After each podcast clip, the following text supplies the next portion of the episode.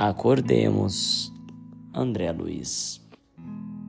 É sempre fácil examinar as consciências alheias, identificar os erros do próximo, opinar em questões que não nos dizem respeito, indicar as fraquezas dos semelhantes, educar os filhos dos vizinhos, reprovar as deficiências dos companheiros, corrigir os defeitos dos outros, aconselhar o caminho reto a quem passa receitar a paciência a quem sofre e retificar as más qualidades de quem segue conosco.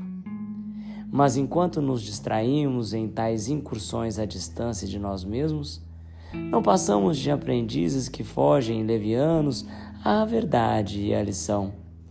Enquanto nos ausentamos do estudo de nossas próprias necessidades, olvidando a aplicação dos princípios superiores que abraçamos na fé viva, como somos simplesmente cegos do mundo interior, relegados à treva.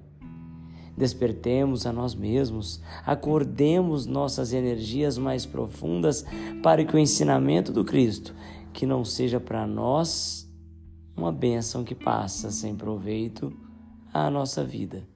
Porque o infortúnio maior de todos para a nossa alma eterna é aquele que nos infelicita quando a graça do alto passa por nós em vão.